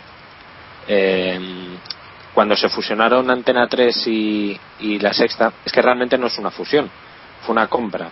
El grupo Sí, Planeta fusión por compra o compra por eso compra. es, es que no es lo mismo, por porque compra, 4 y Telecinco sí se fusionaron y se agruparon en, en el grupo Mediaset. Eso sí fue una No, fusión no. pura. no no no sí, sí, sí, sí, 4 y Eso fue compra, creo. ¿eh? Eso fue compra pura y esto es fusión por compra, que es distinto. Son dos cosas bueno, distintas. pero Lo de Telecinco fue más fácil. En cualquier caso, ahora están bajo una cabeza que es Mediaset. Sí. La Sexta sigue teniendo su empresa propia y Antena 3 sigue teniendo su empresa propia, aunque al final esa empresa está por encima de la Sexta. Es una cosa un poco complicada, pero, pero es así. Entonces, cuando hablaron de mover los derechos de la Fórmula 1, los derechos de emisión de la Fórmula 1 a Antena 3, llegó competencia, la Comisión Nacional de Competencia, y dijo que no se podía. Que para hacerlo, no, tú no puedes pasarle tus derechos a tu jefe. entre comillas, ¿vale? Lo tienes que sacar a subasta pública porque hay otros operadores. Una vez retirado Televisión Española porque no pueden no puede afrontar el precio, tenían que esperar a que Mediaset se pronunciara. Y Mediaset, que tampoco tiene dinero para afrontar la Fórmula 1, lo único que ha hecho ha sido presentar una, digamos, un órdago entre comillas, para ver si así puede frenar el máximo tiempo posible, eh, digamos, la publicitación de la Fórmula 1 en Antena 3. Cuanto menos de Antena 3 antes de la temporada, menos tiempo le da a mover contenidos, a generar un poco de expectación, a que todo el público de la sexta se mueva a Antena 3, etcétera, ¿no? Yo De por hecho, lo que este, sé, Este viernes no va a haber nadie en Maranero ya. O sea, correcto, porque no pueden arriesgarse, eh, evidentemente, porque no pueden arriesgarse a que a, a- a dar una información y a que se le vea, digamos, a- con el micro de Antena 3 eh, al lado de de Fernando Alonso, porque igual no lo da Antena 3 y es una inversión que no están dispuestos a hacer si no les va a dar un rédito. El día 6, en principio, se va a anunciar que Antena 3 emite la Fórmula 1. A las pero 4 de la tarde. Sí, en principio se, se va a decir así. Eh, en cuanto al equipo de la Fórmula 1, eh, Julio Morales tiene contrato, el que es el editor de la Fórmula 1, indefinido con la sexta, igual que Antonio Lobato. Entonces, ahí tendríamos que ver mm, cómo hacen lo de las, el cambio de contratos, si le vamos a ver como colaborador externo, que podría pasar, si Antena 3 va a llevar sus propios narradores, que eso ya sería la leche, porque Antena 3 tiene una redacción de deportes, entre comillas, muy reducida, por tanto no tienen a un especialista como tal. En fin, hay muchas incógnitas, pero vamos, que va a estar en Antena 3 es casi casi lo único seguro. Valentí, por saberlo, si, si te llaman de Antena 3, ¿estás disponible? Eh, pues a día de hoy sí. bueno, bueno, pues ahí queda. Y por que también a día, Sí, a día bueno, de hoy eh, realmente es imposible que una cadena pueda empezar a planificar todo, ¿no? Empezar a buscar gente, mientras que Antena 3 es que ya lo tiene todo preparado, solo es recoger ya el grupo de trabajo de la secta. Sí, yo creo que será lo que acabe pasando. En fin. Es que no les queda otra.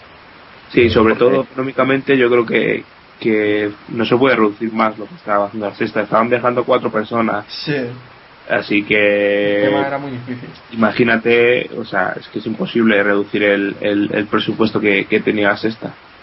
Puedes reducir el presupuesto. Bueno, no sé si, si los previos de dos horas dan más o quitan más. Eh, no sé. Ahí es el único es el único sitio por el que yo veo un poco fallo lo que hacía la sexta. En el resto estoy de acuerdo que hacían lo máximo con lo mínimo. Eh, pero lo de los Ya, previos pero- de dos horas, no sé yo. Ellos piensan que, que ahí es donde pueden meter cancha a la publicidad y demás Sí, y sí, y sí, por ahí, no sé. Es que eso ya nos metemos en terrenos que no son nuestros. Bueno, si, si seguimos hablando de la Fórmula 1 en España, toca hablar de los dos grandes premios españoles, el Gran Premio Europa y el Gran Premio de España, que se celebra en Montmeló. Eh, la situación es complicada. Por una parte, Valencia quiere quitarse la Fórmula 1 de encima como pueda, pero bueno, eh, están bien pillados porque el contrato que firmaron con Bernie Ecclestone les obliga a pagar 20 millones de euros por temporada que cancelen. Eh, por otra parte, si Barcelona ahora dice que no quiere la Fórmula 1, le toca a Valencia organizarla hasta 2020. O sea que la situación es un poco complicada. Y por otra parte, parece que no se ponen de acuerdo a la hora de negociar. Así que no sé cómo veis el futuro de la Fórmula 1 en España. Valentí, ¿cómo, cómo lo ves tú? Hombre, en, en una Fórmula 1 que perdió hace unos años la segunda carrera en Italia, la segunda carrera en Alemania, que en España se celebren dos grandes premios en- a 300 kilómetros un circuito del otro y a un mes escaso de, tiempo el uno del otro, la verdad era una situación que, que no se podía sostener en el tiempo mucho mucho mu- mucho más allá. Bernie fue listo en su momento, aprovechó el tirón de, de, Alonso en España en la Fórmula 1 para sacarse unos dinerillos cuando se confirmó el Gran Premio de Valencia, si no recuerdo mal, fue durante el Gran Premio de España en Montmeló del 2007, ¿no? Y el primer Gran Premio en Valencia fue en el 2008. El 2007 fue el llenazo absoluto que hubo en Montmeló, hasta la bandera. ¿eh? Lo que este año pasado hubo casi la mitad de, espectadores que aquel año. En el 2007 140.000, el año pasado no llegaron a 80.000. O sea, estábamos en pleno, en pleno boom. Bernie supo venderle a los políticos que en aquel momento eh, gobernaban, mandaban en Valencia la película, eh, que ellos se tiraron de cabeza al agua y ahora, ahora todos son lágrimas y quejas y protestas. Sí. Poco se puede hacer ahora. Yo, yo la verdad es que creo que las de los dos grandes premios son una son una situación muy distinta, ¿eh? cada porque yo creo que en, que en Barcelona eh, sí puede ser una inversión tener el Gran Premio, quiero decir, eh, por mucho que cueste tener el Gran Premio, yo creo que lo que es el entorno y la ciudad y todo lo recuperan con creces. En cambio, no estoy tan seguro de si eso pasa en Valencia igual, eh, porque Valencia además tiene muchas deudas acumuladas. eh, Yo te digo que eh, no. En un principio, no. Claro, entonces, entonces por eso lo digo. eh, yo creo que es más justificado en el caso de, de Valencia que se quieran deshacer del Gran Premio. Bueno, de hecho en Cataluña no han dicho que se, todavía que se quieran deshacer del Gran Premio, ¿no? Eh, pero si no pueden, eh, la mejor solución evidentemente sería alternarlos, ¿no? Eh, lo que es que no sé qué problemas están teniendo ahí. Supongo que lo de siempre, las negociaciones y no ponerse de, de acuerdo y lo mejor sería sería alternarlos. De hecho, creo que en el último en el penúltimo programa nuestro de la temporada pasada hablamos de esto, ¿no? De que de que tener un gran premio en España sería suficiente y tal como está hoy hoy la cosa, ¿no? Entonces, pues a ver qué pasa. Eh, yo creo que este año vamos a tener los dos grandes premios, que eso está asegurado, pero bueno, para el año que viene, a ver, yo creo que tiene que cambiar la cosa. Mm, Casi diría al 90% que no vamos a tener los dos grandes premios el año que viene. Un apunte. Eh, Bar- Barcelona eh, intentó negociar con Valencia para para alternarse y Valencia dijo que no cuando todavía Camps era presidente. Entonces ahora Barcelona podría hacerle la jugada a Valencia y decir que no quiere Seguir eh, albergando el Gran Premio y Valencia queda obligada. Claro, O sea es que, el problema fue ese, que eh, aquí en Valencia se dijo que mm, nosotros tenemos nuestro Mónaco moderno, no lo soltamos, ¿no? Y, y bueno, y Mon, eh, Montmeló sí que quería la alternancia, al- ir alternando un año y otro en, eh, del Gran Premio de España. Entonces fue cuando se, creo que fue Camps el que fue con, con Eccleston a negociar el segundo, un segundo contrato por el que si Montmeló se apartaba de la Fórmula 1, el Gran Premio de Valencia pasaría a ser el Gran Premio, bueno, el Gran Premio de Europa pasaría a ser el Gran Premio de Valencia hasta España, 2020. España. Eso es, Sí, de sí. España hasta 2000, hasta 2020. Sí. Y Esto es bueno, entonces sí. Valencia a llorarle a, a Montmeló para buscar la alternancia porque así no se puede no se puede celebrar el, el Gran Premio. Además, yo, una, yo una alternancia Gran Premio de España entre Montmeló y Valencia mm, también me, me parece, pues, si habláramos de dos circuitos permanentes, estaría de acuerdo, pero hablamos de un circuito permanente, que es el de Cataluña, y un circuito urbano que cada año hay que montar ahí el pastizal, Sí. alterar la, la, la vida de la ciudad, que eso, bueno, la ciudad un año lo aguanta, dos, tres, pero eh, ya está, cada año, para siempre. Yo no. Y además, bueno, el tiempo está demostrando que el trazado del, del circuito urbano de Valencia aporta poco o Nada. nada y de cara al espectador también poquito, no es cómodo, la visibilidad sigue sin ser ideal. eh, y en cambio Montmeló es un trazado que con todas las pegas que tiene, que nosotros que todos conocemos de sobras, ¿no? que es difícil adelantar y tal, pero bueno, es una instalación pensada para eso. La visibilidad del público es, es excepcional. Eh, vaya, no sé, eh, si, si, si, tiene que, si tiene que quedarse un circuito, ha de ser aquel, u otro, pero permanente. Iván, ¿querías apuntar algo? No querías apuntar nada. No, vale. quería, no, Vale, sí, quería sí. comentar que es que es el típico caso de, de lo que pasaba en España hasta hace hasta hace mm, unos meses que mi primo tiene un Ferrari pues yo me voy a comprar un Ferrari eh, el, el, el pueblo de al lado tiene estación de Renfe pues voy a tener estación de Renfe y así hemos- nos hemos ido metiendo en una espiral en la que la Fórmula 1 es Aero- una- aeropuertos, etcétera, ¿no? Claro, claro. Entonces, la Fórmula 1, tener dos premios grandes premios de Fórmula 1 es una muestra de, de la situación en la que está el país. Sí. Es que aquí aquí se ha hablado hasta de hacer un Gran Premio en Mallorca, se llegó a hablar. Sí, sí, sí, sí. Hemos oído de, Y de esa, todo. no, no, esa, eh, esa en, el, en un aeródromo y esa noticia yo sí que la, la, la tenía muy ahí, se quedó un poco, se ha quedado un poquito estancada, pero el circuito está todavía planificado, ¿eh? Y hay una empresa que está digamos que ahora mismo lo mantienen en stand-by porque obviamente no lo puede sacar adelante, pero el proyecto lo tienen ya. Pero es que eso es una barbaridad. O sea, yo soy mallorquín Sí, sí. Y, y os digo que el transporte y, y es que sí, es una barbaridad. Teniendo en cuenta las características de la isla y todo, es una Pero barbaridad. tampoco hay que olvidar, tampoco hay que olvidar que para, España, eh, para que un circuito, para que un circuito consiga el grado 1 debe tener eh, transporte, debe tener hoteles y cierta construcción. Ahora mismo se puede construir eso eh, en esa zona. A ver, Ma- Es- Mallorca Hoteles tiene a punta pala, o sea, en eso no hay No, no, ningún sí, problema. pero me refiero que tiene que estar en- aeropuerto y todo, no, pero Me refiero que tiene que estar en un radio eh, cerca del circuito. No sé Ya, si, ya. no sé cómo es la zona.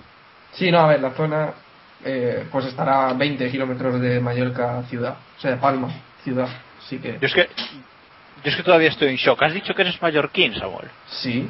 Todo este tiempo engañado. Yo pensaba que eras de Alicante también. No, no, no, yo soy mallorquín. Vale, podemos seguir con la Fórmula 1. Bueno, pues eh, aprovechando que tenemos a Valentín, eh, tenemos que preguntarte por la situación actual de, de la revista F1 Racing, la, la edición española que ya sabemos que este mes de febrero no va a salir, eh, no sabemos si en marzo eh, va a salir. Eh, ¿Qué situación tiene actualmente la revista? Bueno, la- lamentablemente me, me gustaría poderos decir muchas cosas, pero la verdad es que sé poco y puedo decir menos.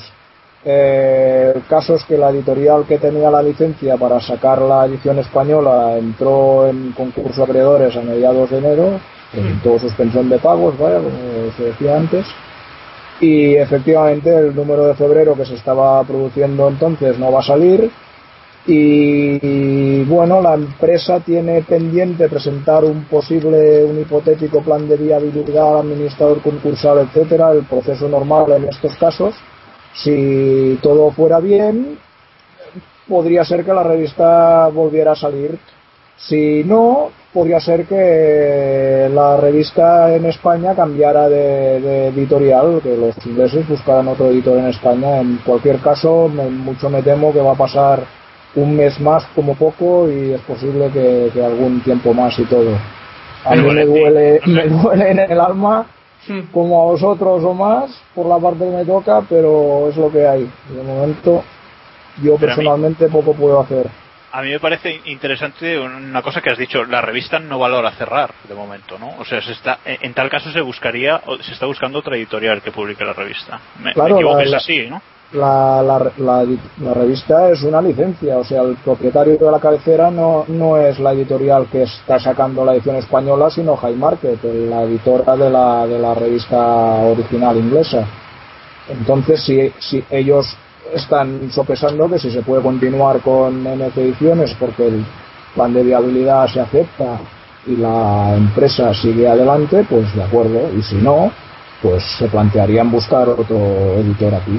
Pero claro, eso ya Puede- dicho así, ya da a entender que meses, van a, ¿no? van a- sí, sí. Claro. Bueno, Yo quería. eh, sí, dale, dale con las preguntas. de la revista, que no sé si queréis comentar alguno más, yo creo que está bastante clara y, y no nos queda otra que esperar, a los que somos seguidores de, desde hace años.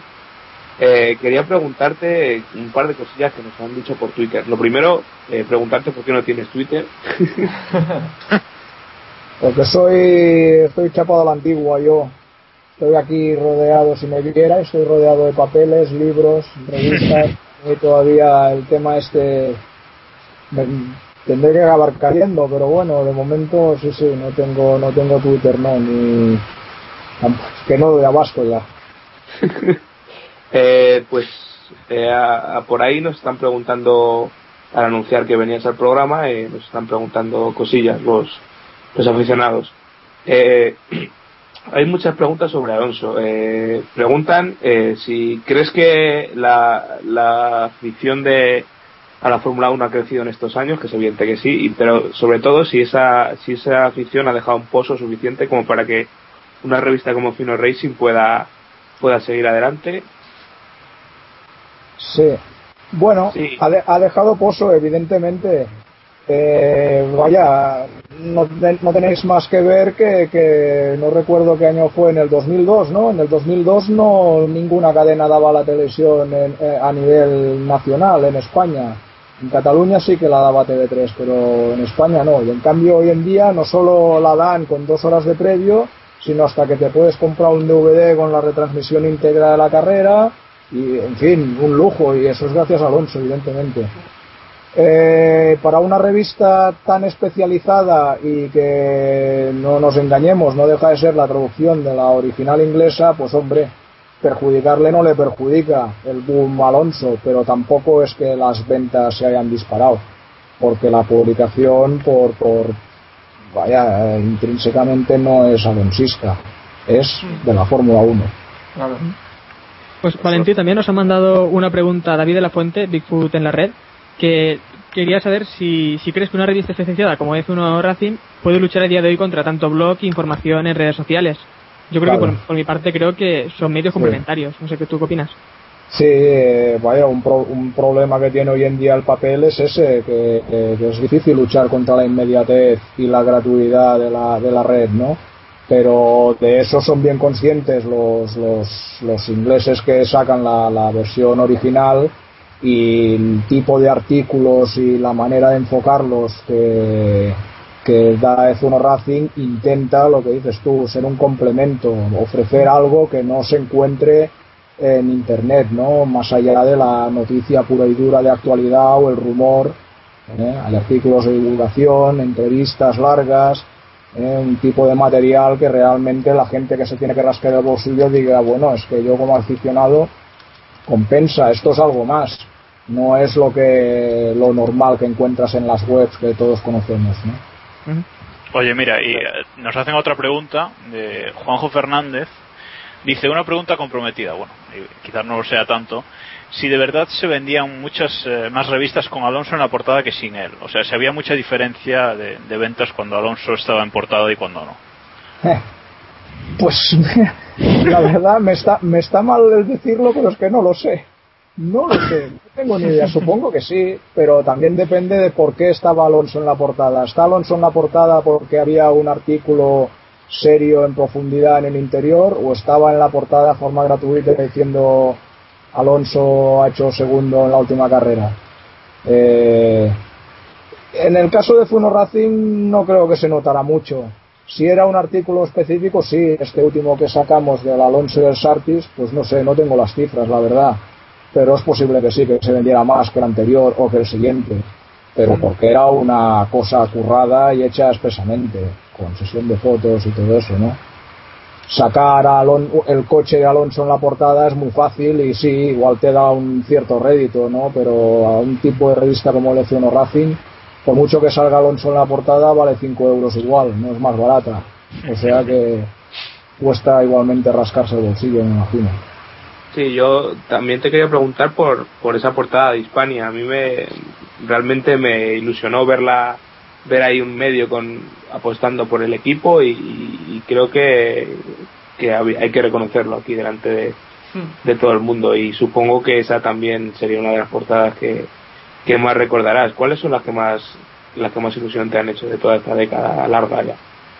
Uf, ostras, esto, no sé, las por- portadas impactantes y bonitas han sido que, que, que hemos publicado, me parece recordar un par, como mínimo estas con imágenes de, de- como de cámara subjetiva de un coche, ¿no? Que se ve el volante, las manos girando, el cockpit, la pista iluminada. Esto siempre, esta hubo una de, de Ferrari en Fiorano, no sé qué, hace, hace años 2002 o por ahí creo que fue.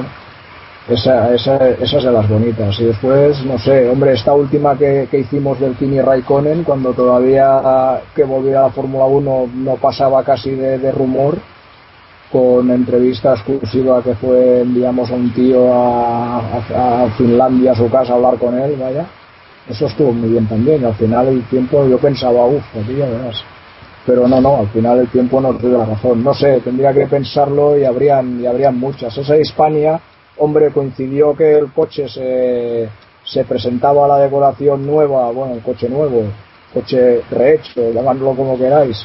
En los test de Montmeló de pretemporada ahí pudimos organizar una sesión, todas las fechas cuadraron para poder eh, que entrara en el cierre, ¿no? Y bueno, y sí, estuvo bien, eh, vaya, obligado. explicar un poquito qué, qué pasaba con el equipo. Mira, el Caravante ahora podríamos hacer lo mismo con Luis de Marcos o Pérez Sala. ¿eh? Que, por cierto, tengo aquí una revista de, de agosto del 2004 que es, Sí. como tú decías, eh, subjetiva de, de Schumacher en el Ferrari, que es una Ah, portada espectacular. Sí, sí, Esa es una portada pues, espectacular. agosto ¿Sabes cuál? 24, sí, otra, otra, debe, otra debe haber también. Me parece que de estas hemos sacado un par. La que yo tengo en mente es, es una de con el Williams con el morro de Morsa, una foto también de esas de estudio. Ah, con- sí, sí, sí, sí, sí.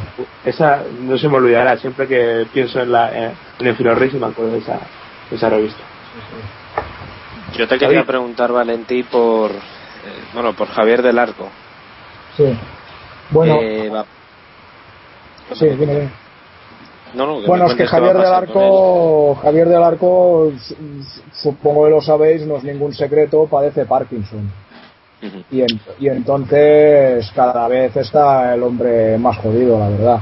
De coco funciona, pero el cuerpo no le, no le obedece, ¿sabes?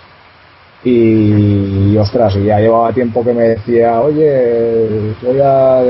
Bueno, el último número lo decía que iba, era su última columna y tal, pero y mira, ha coincidido con el parón Sí, momentáneo sido- de la revista, ¿no? Estaba haciendo la serie esa de la cronología año a año y ya la había acabado hace unos meses y la estaba acabando de poner y me dijo la última vez que, hablé con él que, oye, no me veo con ánimos de, de, de hacer ahora otra vez una columna sobre un tema cada mes y tal. Digo, bueno, pues tranquilo, dejamos y cuando se te ocurra algo, porque el hombre además está escribiendo ahora su autobiografía tipo del arco, o sea, está haciendo ahí un tocho que no veas y bueno, está liado con eso, ¿sabes? Pero sí, que- no sé, si, no sé si lo sabíais o no, bueno, en sus libros Sí, de sí, lo comenta ya, que, que, que- que tenía, que bueno, hay que sacarse el sombrero, que, que padeciendo Parkinson se sacara aquellos dos libros de Montjuic, el de coches y sobre todo el de motos.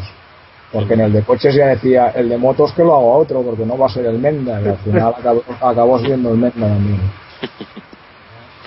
un personaje único, irrepetible, el mejor periodista de Fórmula 1 que, que ha visto este país y que lamentablemente ha acabado arruinado varias veces a lo largo de su vida intentando hacer un producto de calidad y como Dios manda y ahora que llega la Alonsomanía, el boom y tal y surgen. Abrazafarolas por todas partes como champiñones y él está jodido en casa sin, sin rascar bola de todo esto, en fin, lamentable. Claro, es que nos preguntan al respecto que, que si la que si la sección desde el box 13 va a seguir tras su marcha, ¿no? Lo que pasa es que, bueno, estando como está la revista, igual es un poco aventurarse, ¿no? el momento que vuelva a la revista, entonces ya veremos qué, se, qué pasa con el desde, desde el box número 13. Bien. Yo tenía en mente te- hacer un desde el box número 13 vintage y desempolvar viejos artículos suyos, ya se lo comenté. Pero bueno, el momento de volver la revista y luego vendrá esto. Bueno, yo tenía, yo tenía una pregunta eh, que es, eh, vosotros, eh, ¿cómo planteáis eh, la, la versión española de la revista? Quiero decir, eh, sale la británica, no es solo una traducción la revista. ¿Cómo, cómo planteáis qué artículos meter eh, de la británica, cuáles no, cuáles hacer propios? Cuéntanos un poquito lo que puedas. Bueno, es muy, muy sencillo. Los ingleses cada mes me, me dicen lo que van a sacar ellos y con eso monto yo mi planillo con, con las 100 páginas. Básicamente es la, es la, es, la inglesa traducida, claro. No, no cabe todo, porque los ingleses suelen tener más páginas que, que, que las, de las 100. Y bueno, y cuando haya oportunidad de hacer algún artículo propio, como aquel de la Hispania, o alguien, o entrevistar a alguien de aquí, pues eso se mete también y ya está. No, no es complicado. Hay que dedicarle horas y hacer, intentar hacerlo con cariño, pero no, no es complicado. Eh, ¿Os piden, a- os han pedido a vosotros, eh, Valenti, que les hagáis algún artículo? O sea, que por ejemplo lo de Hispania se lo No. pudisteis mandar, No, lo no, tradujeron, o sea, ellos no, se hacen su propia Los ingleses producción. hacen su revista y venden la licencia a, a todos los países del mundo que puedan, que ese es su negocio y ya está. Pues para ir cerrando ya, Valentí, si te parece, eh, nos gustaría que, que hicieras una porra de la temporada 2012 de Fórmula 1. Aún parece- sin ver los coches. Aún sin ver los coches, sí, esto ya es Es, Eh, ¿Una porra, el campeón del mundo? pues. ¿Piloto? ¿O qué? Sí, sí. Sí, si sí, sí, quieres, sí, sí.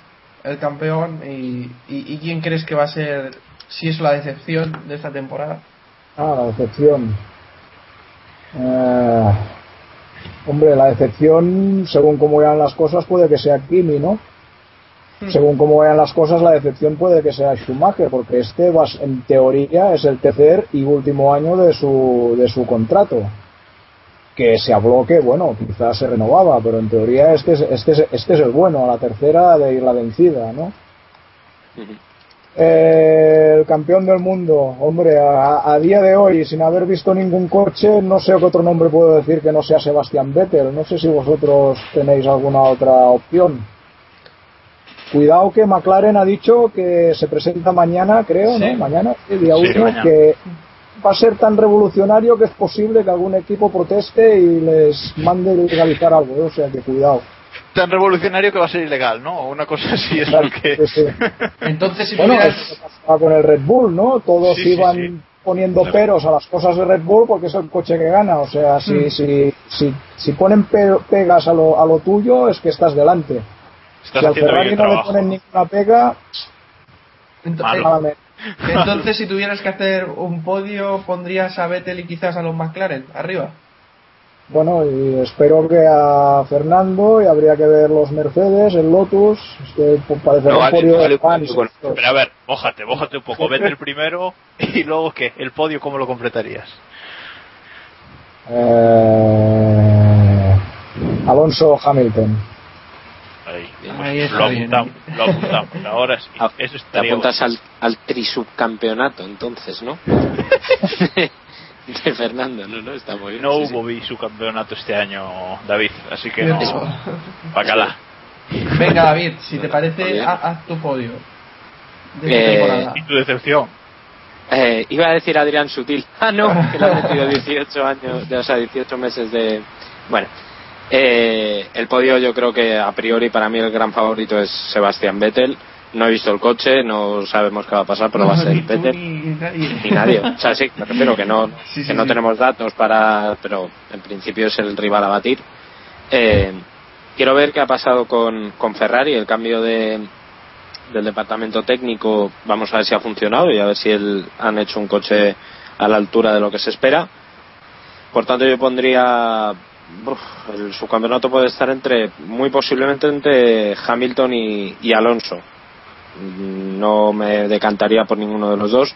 No, no, no, Vamos que hay que mojarse, que hay que mojarse. No, no. Pues entonces, No. entonces me, decanto, me decanto por Hamilton porque es más eh, el, el último año que tuvo fue demasiado desastroso en general y yo creo que este año mm, va a apuntar muy bien y el tercer puesto va a estar entre Alonso y, y Baton entonces eh, bueno si el McLaren es tan revolucionario y no se lo tiran atrás como comentaba Valentí eh, estarán por delante si no tercero a eh, Alonso y la excepción pues eh, espero equivocarme, pero bueno, llamar a Williams de excepción cuando no se espera mucho de ellos, Al noveno quizá del mundial, te vas a llamar, no sé lo que año. pues, Yo creo que Williams ya fue la decepción en 2011, ¿eh? ahora Sí. les toca subir un poquito. Pensad que Claro, claro. motor Renault, ¿eh? Por eso digo que a lo mejor ojalá suba. es una decepción que Williams acabe mal de otro año, ahora que han vuelto con Renault y que bueno, que parece que hay un poco de movimiento, no lo sé. Eh, pero ahora sobre pilotos, quizá posiblemente Nico Rosberg, que se sigue esperando mucho de él, o se sigue esperando algo de él, y, y de momento pues no está brillando. Así que, no sé. Venga, siguiente. Siguiente, Iván. Breve, Eh, voy a ser rápido porque si no nos van a acabar cobrando los de iVox. Sí. largo. Eh, primero Vettel, eh, creo que Bernie Eccleston lo resumió muy bien, diciendo que todos teníamos la esperanza de que Red Bull no fuera dominante, pero sabemos que lo más probable es que así sea. Eh, segundo, voy a poner a Fernando, porque creo que Ferrari tiene que hacer algo mejor que el año pasado y creo que Alonso está muy por encima. Y tercero voy a decir a Weber, porque no puede hacer mucho peor que el pasado y, y creo que Red Bull va a estar arriba. ¿En serio? Y mi decepción del año va a ser Jason Button, porque creo que ya se le va a acabar el, el crédito con las Pirelli. Creo que, que Hamilton va a ser un hueso duro de, de roer este año más que el pasado. Vale. Héctor. Héctor. Sí, estoy mostrándonos con, con Iván. Eh, pero no estoy tan de acuerdo. Creo que tres campeonatos consecutivos es una barbaridad, es demasiado complicado. Por lo tanto, creo que McLaren y Ferrari sí que van a estar un poco por encima, no por encima, sino acercarse un poco más a Red Bull. Y si se acercan un poco más, creo que Hamilton y Alonso tienen calidad como para, como para superar a, a Vettel a día de hoy. Entonces, creo que será una lucha entre Alonso y Hamilton y no. Mójate, mójate. Pues diré Alonso porque Hamilton ahora mismo hay demasiadas dudas y no sé qué mentalidad va, va a tener o si va a poder incluso con, con Baton, que creo que sí. Entonces diría Alonso, Hamilton y tercero Vettel. La excepción para mí sería todo el equipo Mercedes, que ya empiezan un poco atrasados la pretemporada y no, no creo que, que vaya a ser el cuarto equipo como quieren ser. Me refiero al cuarto equipo entre los tres grandes, que estén un poco emparejados con los demás. Serán a lo mejor el cuarto en lucha con, con Lotus o, o con, o con Force India, ya veremos. Vale, ¿y Jacobo? Eh, bueno, yo voy a ser más breve todavía. Voy a poner a, a Alonso primero, eh, Hamilton segundo y Vettel tercero. Y creo que va a ser, así como ha hecho Héctor, y creo que va a ser una lucha muy pareja entre, entre los tres. Y la decepción para mí va a ser Felipe Massa otra vez, eh, porque no creo que. Sí, va a ser decepción porque todo el mundo espera que Massa, después de, de- tres años desde su accidente, recupere por fin, y yo creo que, que no va a recuperar. Y Samuel, quedas tú. Pues yo apuesto por algo que no ha apostado nadie, así que digo Hamilton, Vettel, Alonso. Y la decepción, pues sinceramente me cuesta decidirme. Por Di Maldonado, di Maldonado y te coronas, por favor, venga, va. Venga, va. La decepción, el equipo Williams en general. Pero bueno, es que decepción tampoco puede ser. El equipo Williams no nos puede decepcionar más, quiero decir, tampoco. Si, si quisiera ganarme la ¿Cómo que simpatía de nuestra audiencia, Bueno. si quisiera ganarme la simpatía de nuestra audiencia, diría que va a ser Sergio Pérez, porque después de lo que dije en el último episodio del año pasado, muchos no quedaron de acuerdo o no. Pero bueno, no voy a decir eso, voy a decir que, que Maldonado o el equipo Williams, ya veremos. O Sena, Bueno, o Sena, pues- ya veremos. Pues lo que nos queda por hoy, y quiero saber la opinión de Valentí, la condena a Adrián Sutil. ¿Crees que volverá a la Fórmula 1 después de esto o, o ya no? Dice, dice que se va a tomar. Mira, lo tengo aquí delante, que dice: Will take time after sentencing. Se va a tomar un tiempo libre, parece ser, que da a entender. Bueno, no sé. Igualmente, aunque quisiera, ¿dó- ¿dónde, ¿dónde se iba a meter si ya no hay volantes? Eh, de no, todas maneras, digo de cara al está- año que viene. de todas maneras, a la cárcel físicamente no va a ir. Esto es una Sí, ocho claro. meses Sí, eh, no. suspendido, en fin. Una multa del copón, eh, he leído por ahí, 200.000 euros. Dos. Sí, Sí, sí, sí. que sí. irán a beneficencia y tal. En fin, hombre, sois muy muy críticos con Sutil, ¿eh? El año pasado Sí. hizo una temporada que no estuvo nada mal. Pero al Claro, final, que la sobre todo, fue, Fue fue al tan final, mejor. cuando bueno, se dio cuenta de lo que- carrera, en Brasil hizo un carrerón el tío también. Pero ¿no crees que despertó al final? Que al principio estuvo dormido. Bueno, pero ya llevaba varias temporadas haciendo actuaciones. Es un piloto extraño, ¿eh? Realmente no sé si es por el equipo en el que estaba. Ha hecho grandes carreras, pero no nunca se le ha acabado de considerar para dar el salto a un equipo de los de arriba. Pero Toda esos su carrera la ha hecho en Force India en sus diversas encarnaciones, ¿no? No sé, desde aquel cuarto puesto en Mónaco que le virló nuestro amigo Kimi en la chicane. Es- es- no sé, quizá el- el- la Fórmula 1 no, no ha sido justa por- con él, ¿no? Creo yo. Por eso. No sé. Si volverá, lo dudo, lo dudo que vuelva, porque si mientras estaba en activo no consiguió llamar la atención de nadie, ahora que va a quedar un poco en el dique seco, me extrañaría. Ahí, ahí es donde voy yo. La verdad es que Sí, si Sutil se va, si. Sutil se va, no le vamos. Yo por lo menos no lo voy a echar de menos en absoluto. Eh, y es lo que decía Valentín, que creo que lo ha resumido perfectamente en una frase. No ha llamado la atención en ningún momento de su carrera, por tanto, en fin, ya le dimos muchos palos por su ida de olla en Shanghái eh, bueno, chico, si le das un botellazo a un tío delante de no sé cuántas personas y te quieres librar, pues eh, es que no, se le fue la olla de una manera imperdonable y la condena es normal. Mm, Que luego ya vayamos a perdernos a Sutil en la Fórmula 1, bueno, es casi consecuencia de, de sus propias actuaciones. Lo de la condena ha sido, es casi anecdótico, porque se iba a quedar fuera de todas todas. O sea que, y quizá este suceso igual le ha lastrado a la hora de posibles negociaciones para otros equipos. Hablo de Williams, cuando, como se comentó y tal, y en fin, es que a lo mejor un equipo no podía firmar a un piloto que estaba pendiente de un juicio. Esto es. Esto es Y que, así. y que recordemos que con esa condena que tiene, aunque no va a la cárcel, no va a poder entrar en muchos países eh, que recorren la. Fórmula 1. ¿eh? O sea. Chi- China ya el primero. O sea que- Ujú. Sí. Bueno, pues vamos cerrando ya este primer capítulo de la temporada 2012. Eh, darle las gracias a Valentí por haber estado con, con nosotros y por habernos explicado cómo está la situación de, de la revista. Eh, la verdad es que te deseamos, eh, tienes todo nuestro apoyo y, y nada, nos encantaría poder seguir viendo la revista F1 Racing en los kioscos lo más pronto Y posible. comprándola. Claro, claro. Gracias, gracias por vuestro apoyo. Ya, ya os mantendré, intentaré manteneros informados cuando haya novedades. Ha sido un placer estar aquí y charlar este ratito. Perfecto. y ya- sido nuestro, Valentín. Y ya sabes que si te creas cuenta de Twitter, estaremos por ahí también siguiéndote. O sea que. Uf. Eso, eso va a tardar más, ¿eh? Antes volverá a la revista que... Pero cuando vuelva intentaré abrirme una cuenta en Twitter. bueno, bueno, pues te tomamos la palabra. Avi- avísanos, avísanos. Sí. Y bueno, también dar las gracias a todos nuestros oyentes que habéis estado allí esperando que volviéramos después de este mes y pico de vacaciones. Bueno, vacaciones entre comillas, porque hemos estado haciendo de todo menos tomando un descanso. Así que nada, aquí os dejamos el primer capítulo. Volveremos probablemente después de los test de Jerez. Y muchas gracias por escucharnos. Recordad keep pushing al máximo y gracias Y las formas de por- contacto y tal, y eso. Sí, y- sí, sí, sí, tranquilo. Y, y que muchas gracias por la, por todos los mensajes que nos habéis dejado en este, en este invierno y esperemos que os guste nuestro nuevo logo, aunque haya levantado un poco de polémica. Y que nos comenten mañana qué les parece el nuevo McLaren también. También, también. Y gracias por las preguntas. Y también gracias por las preguntas.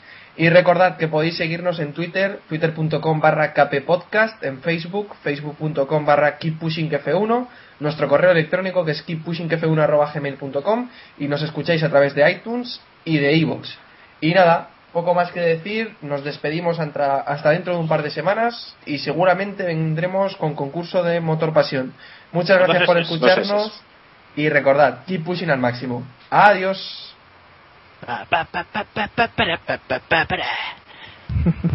¿Eso ha sido un móvil récord o qué ha sido? Ha sido una Sí, cosa ahí sí, rara. ha sido una cosa así.